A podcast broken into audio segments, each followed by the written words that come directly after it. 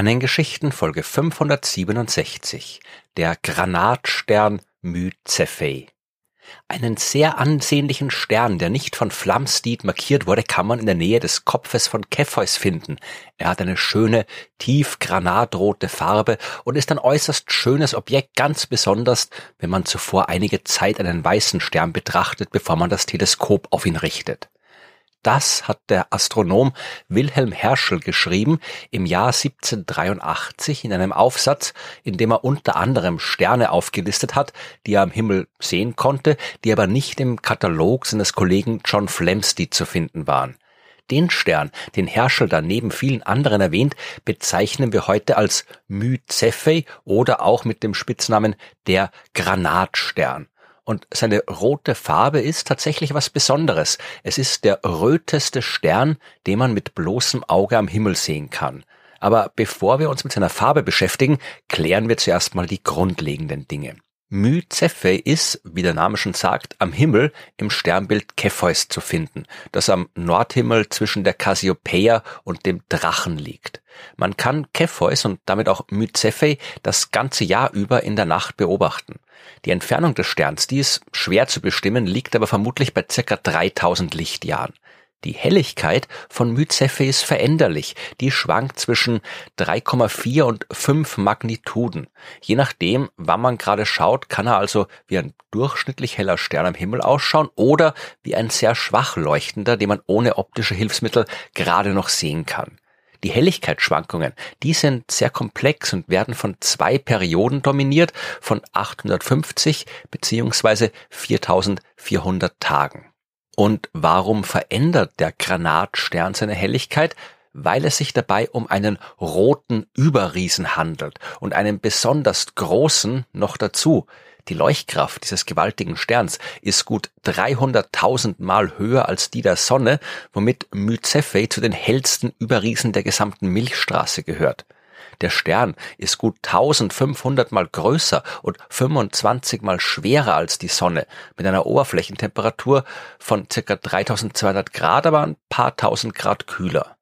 Man muss sich nochmal klar machen, wie groß dieser Stern wirklich ist. Würde man Mycephei ins Zentrum unseres Sonnensystems setzen, würde er weit über die Umlaufbahn des Jupiter und fast bis zum Saturn reichen. So groß sind Sterne normalerweise nicht. So groß werden sie erst gegen Ende ihres Lebens und auch nur, wenn sie schon recht groß angefangen haben.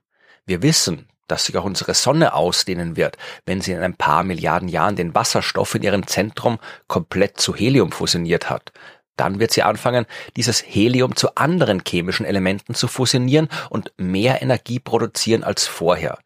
Die Sonne wird im Kern also deutlich heißer werden und auch ihre äußeren Schichten werden wärmer und so warm werden, dass der Wasserstoff, der sich in diesen äußeren Schichten befindet, jetzt auch fusionieren kann. Die Kernfusion, die wird dann im Kern und in den äußeren Schichten stattfinden. Sehr viel mehr Energie wird aus dem Inneren der Sonne nach außen dringen und der ganze Stern wird sich dadurch stark aufblähen. Die Sonne, die wird allerdings höchstens bis zur Erdbahn reichen. Um ein roter Überriese zu werden, hat sie nicht genug Masse. Myzephe aber schon. Und dieser Stern hat die Endphase seines Lebens schon erreicht. Er hat dafür auch nur gut 10 Millionen Jahre gebraucht, im Gegensatz zu den circa 10 Milliarden Jahren, die es bei der Sonne insgesamt dauern wird, bis sie den aufgeblähten Zustand erreicht. Aber wir wissen ja, dass die Kernfusion in einem Stern umso heftiger und schneller abläuft, je größer seine Masse ist, und Myzephe ist eben ein enorm großer Stern. Rote Überriesen wie Mycephei, die zeigen auch so gut wie immer Helligkeitsveränderungen. Wie sie genau entstehen, das ist immer noch nicht eindeutig geklärt, aber es hat vermutlich mit ihrer komplexen Struktur zu tun. Eben weil die Kernfusion nicht mehr nur im innersten Kern abläuft, sondern auch in den äußeren Schichten, kann sich dadurch die Durchlässigkeit dieser Schichten für Strahlung ändern. Und diese Durchlässigkeit wird unter anderem davon bestimmt, wie viele freie Elektronen in dem Gas existieren. Normalerweise sind die Elektronen ja Teil der Hülle von Atomen, aber wenn es heiß genug wird, können die sich ablösen und verhindern, dass sich die Strahlung, die von weiter innen kommt, ungestört nach außen ausbreiten kann. Die staut sich dann quasi, heizt den Stern weiter auf, was zu einer zusätzlichen Ausdehnung und erhöhter Helligkeit führt. Durch diese zusätzliche Ausdehnung kühlt die Schicht aber wieder ab. Die Durchlässigkeit, die wird dann wieder höher und die gestaute Strahlung kann entweichen. Ich habe das in Folge 64 schon mal ein bisschen genauer erklärt, als es um den Kappa-Mechanismus gegangen ist. Und man vermutet, dass es sowas ähnliches auch in den roten Überriesen gibt. Ich habe jetzt schon oft erwähnt, dass Myzephi ein roter Überriese ist und auch Wilhelm Herschel hat ja von der granatroten Farbe gesprochen. Man kann die Sache mit der Farbe auch wissenschaftlich angehen, wenn man den sogenannten Farbindex berechnet. Dazu misst man die Helligkeit eines Objekts mit unterschiedlichen Farbfiltern und vergleicht die Werte. Sehr gebräuchlich sind Messungen im blauen Licht und im roten Licht und wenn man dann die rote Helligkeit von der blauen Helligkeit abzieht, bekommt man einen Farbindex. Wenn dieser Index nahe beim Wert Null liegt, dann gibt der Stern ähnlich viel blaues wie rotes Licht ab und das Licht wird in der Mischung eher insgesamt weißlich erscheinen.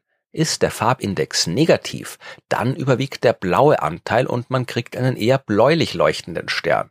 Ein Positiver Farbindex weist dagegen auf einen rot leuchtenden Stern hin. Und wer jetzt genau aufgepasst hat und sich denkt, Moment mal, wenn ein Stern im roten Licht heller ist als im blauen Licht und ich die größere rote Helligkeit von der kleineren blauen Helligkeit abziehe, müsste ich dann nicht einen negativen Farbindex bekommen? Ja, wer sich das denkt, hat zwar einerseits recht, andererseits aber nicht, denn man darf die zugegebenermaßen etwas komische Konvention der Astronomie nicht vergessen, nach der die Helligkeit in der Astronomie in der Einheit Magnituden gemessen wird, die so definiert sind, dass Sterne mit hoher Helligkeit eine kleine Magnitude haben und umgekehrt. Aber lassen wir jetzt diese Rechnerei mal beiseite und halten fest, je größer der Farbindex, desto röter der Stern. Und der Granatstern hat einen Farbindex von gut 2,4 Magnituden, was ihn von allen Sternen, die man mit bloßem Auge sehen kann, zum rötesten Stern macht. Aber bevor sich jetzt alle begeistert aufmachen, um ihn am Himmel zu suchen, muss ich noch zwei Dinge anmerken. Erstens ist der Granatstern zwar tatsächlich rot, aber ein Teil seiner roten Farbe ist nicht auf ihn selbst zurückzuführen, sondern auf den ganzen interstellaren Staub, der sich überall zwischen den Sternen und damit auch zwischen uns und dem Granatstern befindet. Licht, das durch diesen Staub dringt, erscheint uns auch röter, und weil der Granatstern so weit weg ist, ist da viel Staub in der Sichtlinie. Ohne diesen Staub wäre er zwar immer noch rot, aber der Farbindex wäre kleiner. Zweitens, und das ist der wichtigere Punkt, wer den Stern am Nachthimmel findet, wird mit großer Wahrscheinlichkeit kein rotes oder rötliches Objekt sehen. Es kann sein, dass er rötlich erscheint, aber das liegt dann eher daran, dass bei der Beobachtung gerade starke Luftunruhen herrschen. Denn diese Luftunruhen, die stören die Ausbreitung des Sternenlichts durch die Atmosphäre, was auch der Grund ist, warum Sterne oft zu flackern scheinen. Die Luftunruhen stören aber Licht unterschiedlicher Farbe unterschiedlich stark und es kann sein, dass deswegen gerade mehr rotes Licht unser Auge erreicht als normal. Bei ruhiger Atmosphäre oder beim Blick mit Fernglas oder Teleskop wird der Stern vermutlich eher orange-gelblich erscheinen, vielleicht mit einem Stich ins rötlich-bräunliche. Herschels Bezeichnung als Granatrot, die war ein klein wenig unglücklich, beziehungsweise war es vor allem meine Übersetzung. Im englischen Original sagt Herschel ja, dass er einen Stern gesehen hat mit a very fine deep garnet color. Das Wort Garnet entspricht zwar dem deutschen Granat und bezieht sich auf das entsprechende Mineral, das tatsächlich sehr oft rot ist, aber nicht rot sein muss und durchaus auch andere Farben haben kann. Wir wissen nicht, was Herschel jetzt genau gemeint hat. Er hat natürlich keine Fotos machen können. Wir wissen auch nicht, ob er den Stern mit freiem Auge gesehen hat oder mit einem Teleskop und welche optischen Fehler dieses Teleskop vielleicht gehabt haben könnte, die den Farbeindruck beeinflussen. Aber am Ende ist es ja auch egal. Es kann jeder und jede selbst zum Himmel schauen und eine eigene Vorstellung der Farbe des Granatsterns bekommen. Dass es ein roter Überriesenstern ist, das ist ebenso klar und damit auch, wie es um die Zukunft seiner Farbigkeit bestellt ist. Nicht gut nämlich. Sterne mit so großer Masse wie Byzephei, die werden am Ende ihres Lebens bei einer gewaltigen Supernova explodieren und übrig bleibt dann nur ein schwarzes Loch und dann hat sich die Sache mit der Farbe von selbst erledigt.